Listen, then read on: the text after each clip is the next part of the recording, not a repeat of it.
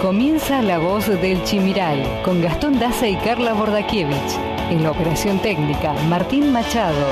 La Voz del Chimiray, aquí por la 100.3.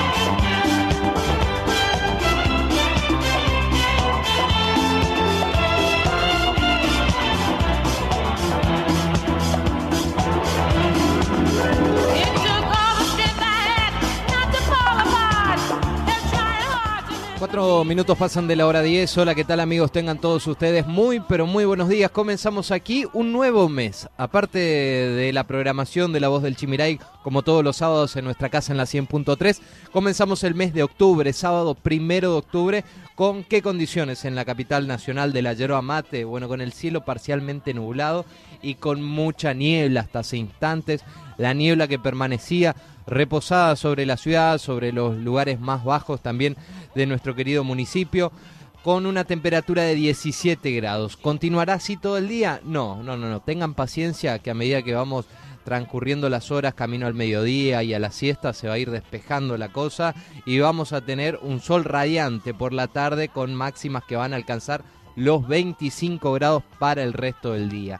Inestabilidad no habrá en la jornada de hoy, así que vamos a tener una linda jornada en materia climática, no muy cálida, 25 repito va a ser la máxima para el día de hoy, pero bueno, a disfrutar. Mañana domingo también se esperan condiciones similares, mínimas de 12, máximas que llegarán a los 26 grados y cielo totalmente despejado.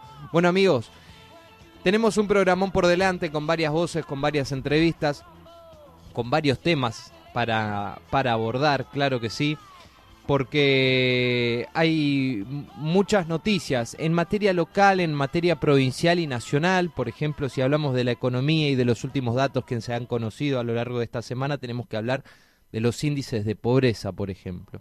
Los índices de pobreza que son una deuda, sin ninguna duda, de la clase política que hasta el día de hoy nos viene gobernando en la Argentina. Y no hablo de un color político, ¿eh? No estoy hablando de uno, estoy hablando de la clase política en general. Deuda con todos esos números que representan de cuántos argentinos somos pobres hoy en el primer semestre. Cerca de 10 millones y medio de argentinos están bajo la línea de pobreza. Y si hablamos también de indigencia, tenemos que hablar de 2 millones y medio también aproximadamente bajo la línea de indigencia. Creo que es una deuda pendiente y creo que la clase política tiene que hacerse cargo. Tiene que hacerse cargo de estos números. La pobreza es algo que margina a una sociedad. Es algo que margina a un sector. Es algo que excluye, lamentablemente. Hay familias que no completan sus cuatro comidas básicas. Y estamos hablando en muchos casos de niños, donde ustedes saben lo importante que es la alimentación en la niñez, porque es justamente el momento en el cual se desarrolla ese chico que después en un futuro tendrá mucho que ver cómo fue alimentado, qué recibió y qué no recibió. Todo eso influye, sin ninguna duda. Y estar hablando de prácticamente un país con el 40% de pobres, estamos hablando de una batalla perdida. Perdida por principalmente por malas medidas, por malas políticas,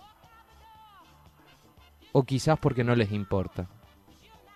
Y quizás los intereses de quienes llegan al poder no son mejorarle la vida a la gente, como si se llenan la boca hablando. Quizás los intereses son otros, engrosar los, los bolsillos particulares de cada uno de ellos, continuar con los negocios de los amigos, mejorar la calidad de vida de los políticos y de sus allegados. Pero hasta el momento no mejorar la calidad de vida de quienes menos tienen, de los más vulnerables. Y todo esto se desprende quizás un enfrentamiento en la Argentina que es lamentable. Es lamentable porque nos han llevado a esto, nos han llevado a la clase política a esto, a esta grieta, a este enfrentamiento, a esta polarización que les sirve nada más que, que a ellos.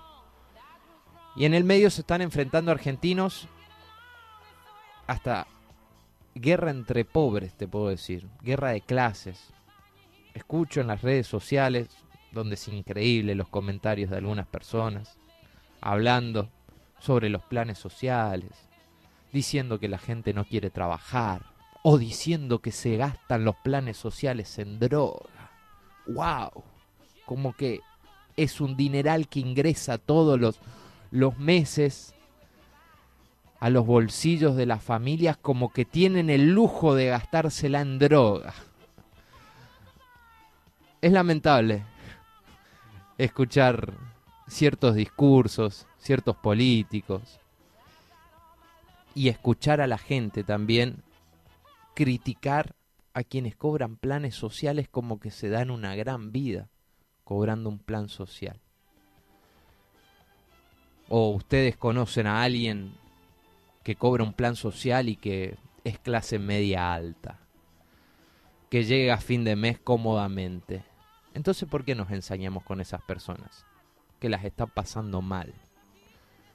Que sí o sí tiene que estar el Estado presente ahí para ayudar a esas familias.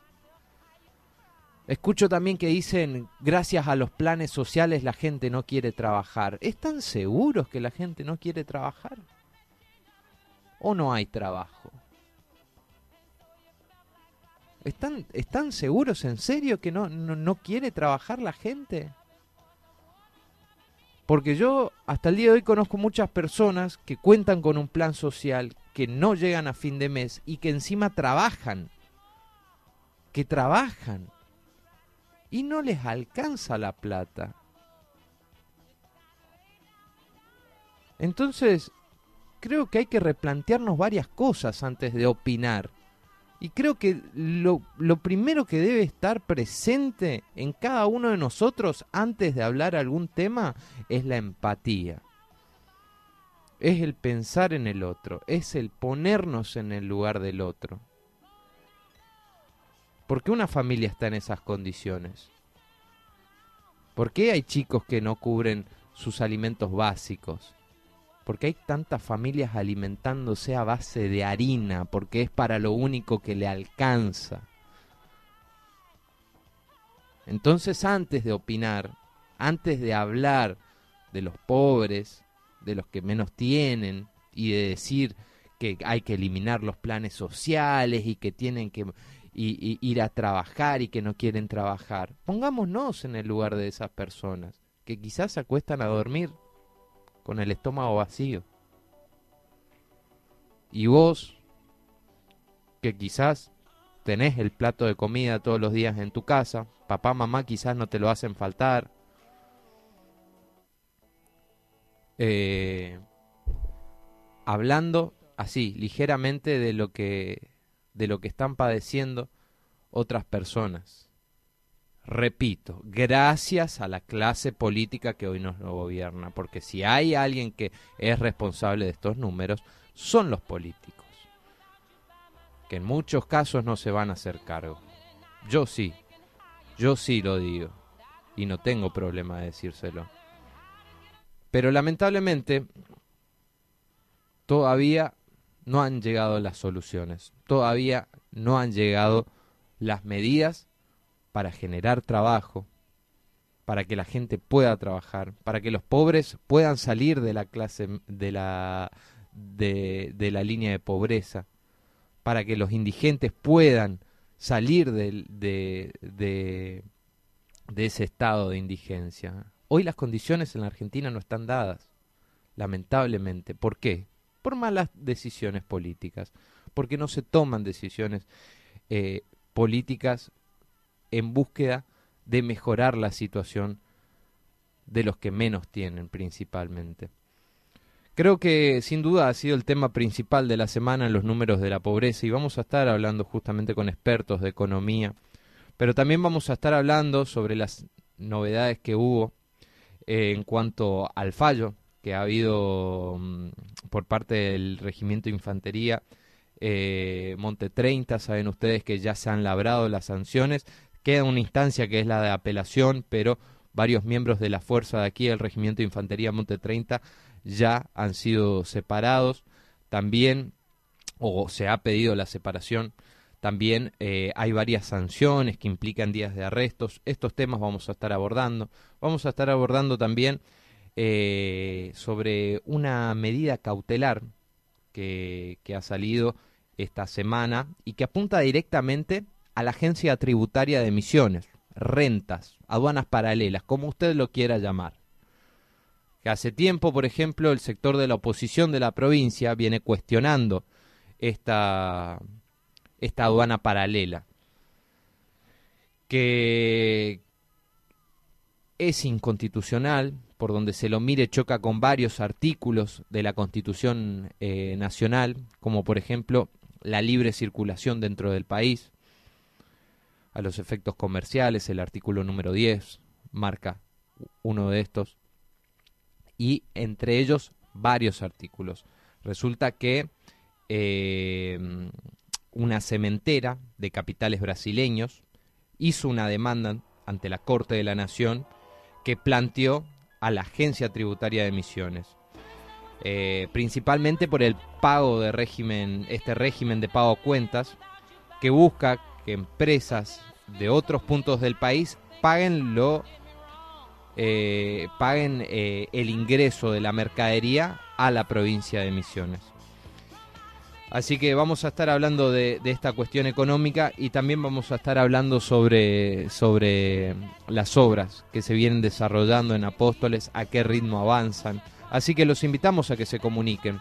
Eh, hubo actividades políticas ayer también por parte de la oposición que estuvo aquí en la ciudad de Apóstoles. Allí se sacaron una foto y firmaron eh, un compromiso principalmente. También vamos a estar hablando de esto y de varias cuestiones en materia política. Hasta la hora 12 los acompañamos amigos aquí en nuestro dial la 100.3 y también recuerden, pueden contactarse, pueden mandarnos un mensaje, estamos a través del WhatsApp al 3758 5269 25 en compañía de Martín Machado, mi nombre es Gastón Daza, mate en mano, comenzamos amigos.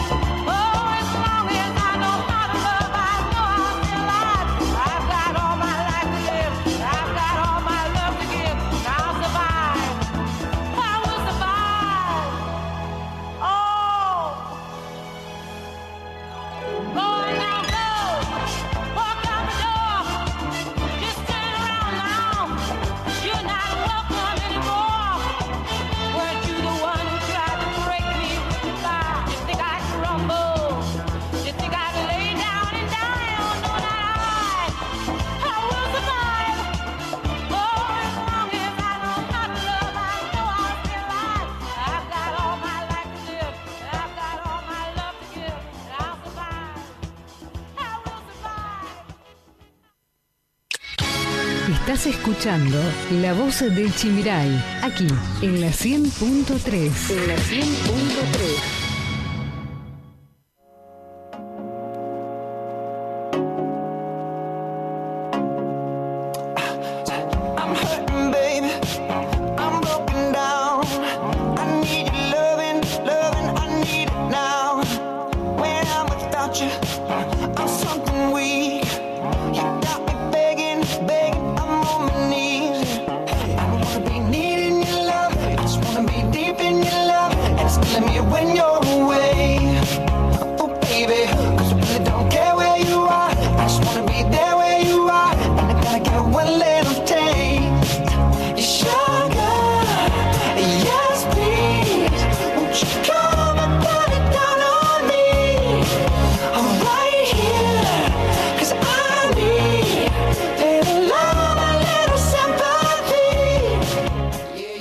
amigos, 19 minutos pasan de la hora 10. Eh, si las pálidas noticias fueran pocas, te cuento que en el día de hoy también los combustibles aumentaron un 6% en todo el país.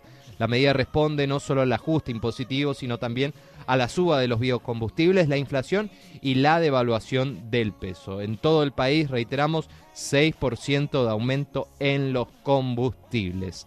Amigos, en el día de ayer, Juntos por el Cambio deslizó aquí en la provincia que es la alternativa mejor para la ciudad, para la provincia y para el país. Por lo menos así lo manifestó el presidente de del espacio de Activar en el encuentro de la mesa provincial de Juntos por el Cambio que se hizo aquí en la ciudad de Apóstoles, donde participaron distintos vecinos, comerciantes de la ciudad y también referentes del espacio de Juntos por el Cambio. Fue ayer durante la tarde de este viernes en la Plaza de la Madre de la capital nacional de la yerba mate, donde se desarrolló este encuentro de la mesa provincial de Juntos por el Cambio, reunión en la que participaron dirigentes de toda la provincia. A continuación, lo vamos a escuchar al presidente de Activar Misiones, Pedro Puerta.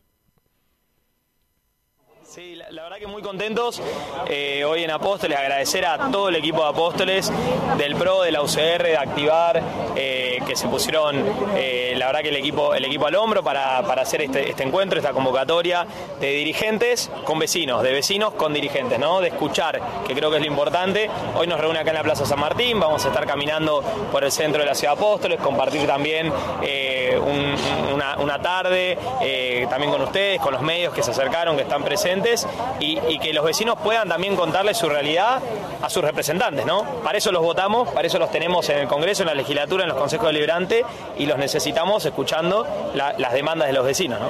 Pedro, ¿cuál es el mensaje que quieren hacerle llegar a la población con esta reunión entre eh, todos los, los partidos del frente? que estamos, que somos la alternativa para mejorar la provincia de Misiones, para mejorar nuestra ciudad, para mejorar el país, eh, que cuenten con nosotros, como nosotros contamos con ellos con el voto el año pasado, ganamos la elección del año pasado, el 2021 fue y, fue un triunfo y es un triunfo de Juntos por el Cambio y es nuestra responsabilidad como, como primer fuerza política en la provincia de Misiones, escuchar a los vecinos y tratar de resolver la, problemática que tenemos a diario en todos los municipios, desde Apóstoles hasta Iguazú, Bernardo Irigoyen, Posada, Salem, Oberá, en todos los municipios hay necesidades y nosotros tenemos que estar ahí escuchando a los vecinos para poder resolver esto. De estas reuniones salen los proyectos, las ordenanzas, los pedidos de informe, sale el, el- mensaje que damos como, como políticos nosotros y eso es lo que estamos buscando. ¿no?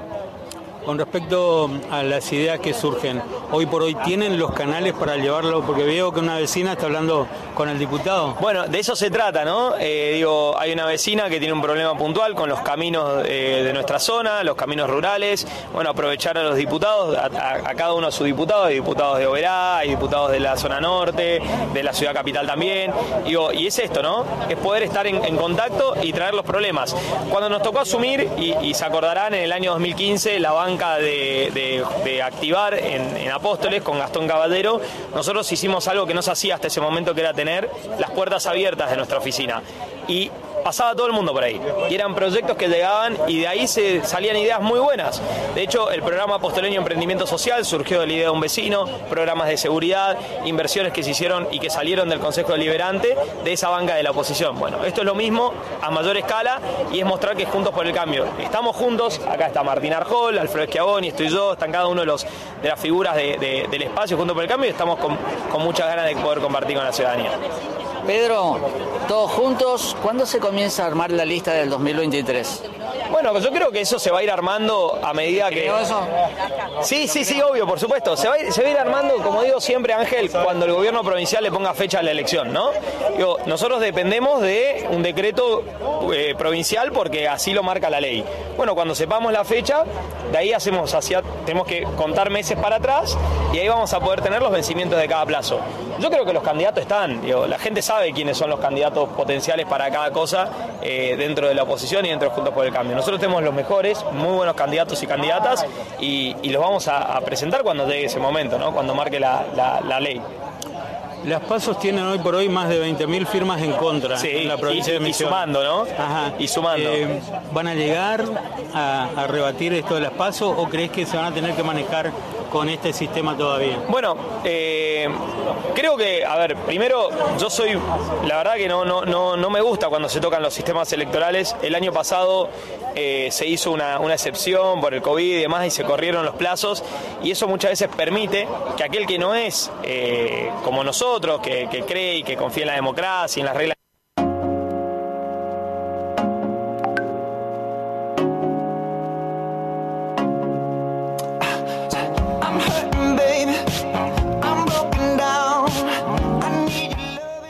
Entre los presentes en esta convocatoria justamente de referentes de Juntos por el Cambio aquí en la zona sur, estuvo también el diputado nacional por la provincia de Misiones y del espacio del radicalismo, Martín Arjol, quien dialogó con los medios también y decía lo siguiente.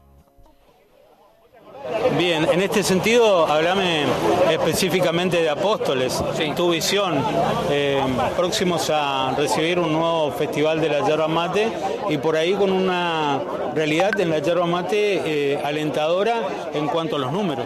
Bueno, en cuanto a los números sí, pero en cuanto a las previsiones, complicado, digamos, ¿no? Todos sabemos eh, todo lo que se ha plantado y sabemos que eso termina impactando en el precio y después venimos con precios buenos, precios bajos y caen y tenemos esas mesetas que hay que trabajar desde lo institucional, desde la provincia, para sostener con políticas públicas. Pero también ahí hay cuestiones que, claramente impactan en la provincia. Vos recordarás que el presidente, en realidad el presidente de IPF, reunido con el gobernador de la provincia, le prometió un millón de litros para el sector yerbatero, que nunca llegaron. Seguimos con problemas en el ámbito del combustible para el sector yerbatero y para toda la provincia. Entonces, en ese ámbito yo creo que hay que trabajar, obviamente, en- desde el gobierno, de promoviendo lo que tiene que ver con, el avance de la industrialización, el agregado de valor, la disminución de los impuestos es fundamental. Salió días atrás un fallo de la, de la Corte Suprema, el máximo órgano de, de justicia, que dice algo que lo veníamos diciendo de Juntos por el Cambio. Este adelanto de ingresos brutos, este pago a cuenta que se hace en renta, es ilegal, crea aduanas paralelas y eso no está permitido por nuestra Constitución Nacional y la Constitución Provincial. Y en ese ámbito hay que trabajar porque eso termina afectando la producción a nivel local. ¿Por qué termina afectando la producción a nivel local? Porque el productor paga más el producto que termina que para elaborar, desde los herbicidas, pero también el industrial también paga más un producto si tiene que comprar en corriente para elaborarlo en la provincia de Misiones. Entonces, estas cuestiones son claramente en donde debemos trabajar, en las cuestiones de- desde el Estado, de planificando un rumbo de futuro en la, en la actividad productiva, activo, participativo, acompañando al productor y al industrial, y claramente una cuestión también impositiva de descenso paulatino de los impuestos, porque si no, ¿qué ocurre en nuestra provincia? Ustedes lo tienen muy cerca. Nuestros vecinos se terminan yendo a corrientes porque cuando pagás 4% de ingreso bruto acá, terminás pagando cero del otro lado, pasando el chimiray. Entonces esto también genera una enorme asimetría de secaderos, de yerbateras y de distintos sectores productivos de, la provincia, ni que hablar del sector forestal, que se terminan yendo a otra provincia. Entonces, claramente nosotros tenemos que encarar un modelo productivo, inclusivo, de generación de oportunidades para nuestros productores y claramente tenemos que generar también una reducción de, de impuestos y de eficiencia de parte del Estado. ¿no? Esa lista 2023 te va a encontrar como protagonista Digo, por atrás están la cantidad de votos que sacaste y por ahí eh, las otras fuerzas están muy expectantes, los que integran Juntos por el Cambio, para ver qué decisión vas a tomar. No, mira, yo creo que no son, no son, lo, soy- lo digo con sinceridad, no son tiempos de candidaturas. Eh, la Argentina atraviesa por momentos eh, difíciles y lo peor que le podemos mostrar como Juntos por el Cambio es hoy hablar de candidaturas. Yo creo que el resultado del año pasado también fue por la fortaleza de nuestro espacio político de Juntos por el Cambio. ¿no? Por nosotros en, la- en las PASO fuimos cinco listas y en la general una y sacamos 15.000 votos más. Eso sintetiza de que hay una fuerza en este espacio que trasciende a una persona. Entonces yo espero que dentro del espacio generemos los ámbitos de discusión, generemos los canales de diálogo y sea el mejor candidato. Porque lo mejor es plantear en este momento no quién va a ser el candidato, sino qué es lo que queremos hacer para los misioneros. Y esa es la mejor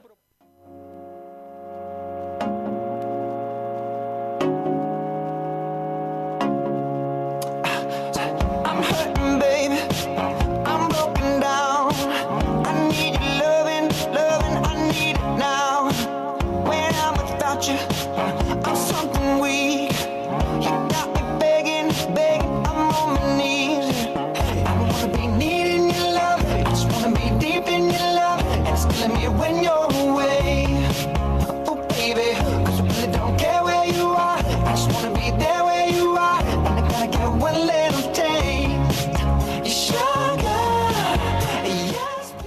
Casi 30 minutos de la hora 10 y entre los presentes también estuvo el diputado nacional de Juntos por el Cambio y del PRO, Alfredo Schiavoni, que en este caso no, no vamos a abordar el tema del encuentro que hubo de los referentes aquí en la ciudad de Apóstoles, sino el tema electoral 2023. Saben ustedes que hace semanas se ha destapado una discusión sobre el tema pasos, que en realidad es una discusión que se viene dando año a año, pero depende el momento, eh, están a favor de que se eliminen o están en contra de que se continúen con las pasos los distintos espacios políticos. Bueno, ¿qué pasa? En, esta, en esta ocasión que el oficialismo, o sea, el kirchnerismo a nivel nacional, pretende eliminar las pasos argumentando que, argumentando el tema del costo fiscal, o sea, es lo que argumentaba también la oposición antes, diciendo por qué gastamos tanto en las pasos y que es un sistema que se debería simplificar, eliminar. Bueno, aquí una mirada bastante interesante por parte del diputado nacional del PRO, si el motivo o el principal fin es abaratar costos, ¿qué se puede hacer en este caso? Alfredo Schiavoni decía lo siguiente. Alfredo, cuéntenos en este caso eh, la propuesta o en realidad la iniciativa de eh, unificar las elecciones el año que viene. ¿Por qué la importancia? ¿Cuál es el posicionamiento político también de este tema? Bueno, sí, efectivamente, cuando nosotros empezamos a ver que desde el gobierno nacional empiezan con la idea de suspender o directamente eliminar las elecciones paso, entendemos que detrás de eso hay una clara intencionalidad política que eh, en, en la concepción del kirchnerismo es perjudicar a Juntos por el Cambio en cuanto a la selección de sus candidatos a presidente. Por supuesto, esto lo hacen eh, a través de algunos de sus aliados en el Congreso de la Nación, en este caso el bloque de Río Negro, donde también participan eh, los diputados que representan a la renovación de misiones. En el Congreso de la Nación hacen una propuesta de suspensión de las pasos con un criterio de ahorrar dinero de los contribuyentes, alegando que el costo fiscal de realizar las elecciones paso es muy alto. De manera tal de que nosotros entendemos que si ese es el verdadero este, motivo por el cual pretenden suspender las pasos, pues bien, votemos una sola vez, entonces, en todo el país, el mismo día, a la misma hora, todas las categorías y con boleta única de papel. Eso sí que es un verdadero ahorro para eh, los argentinos. Lo otro es una eh, intencionalidad política disfrazada, ocultada tras un ahorro económico. ¿Por qué se quiere discutir o al menos no está en agenda esto de unificar las elecciones en provincia? Bueno, porque los gobernadores hacen su propia especulación política y hoy por hoy, incluidos los gobernadores kirchneristas como los filo kirchneristas, como en el caso de Misiones, no quieren quedar pegados a la boleta del Frente de Todos el año que viene porque intuyen que le va a ir muy mal si van pegados a esa boleta. Por tanto, continúan con la especulación política de desdoblar las elecciones, anticiparlas, asegurar su resultado, bueno, y después verán qué suerte corre el Frente de Todos a nivel nacional. Bueno, por otra parte, Alfredo, eh, creo que uno de los temas centrales de la semana han sido los índices de pobreza. Eh, quizás la pobreza ha disminuido, pero la indigencia ha aumentado. Eh, ¿Cuál es la visión que tiene el espacio también de lo que está pasando en Argentina en relación a esto? Bueno, nosotros lo hemos señalado innumerables veces. Nosotros entendemos que lo que está pasando en el país es fruto de políticas económicas desacertadas, de continuar con las políticas populistas que lejos de atacar las causas profundas de la pobreza y la marginalidad en la Argentina, perpetúan este esquema por, por, mucho tiempo. Lamentablemente lo que está pasando, las consecuencias están a la vista y los índices recientemente publicados reflejan esa manera de abordar los problemas que tiene el kirchnerismo, que lo único que hace es una fábrica de ciudadanos argentinos pobres.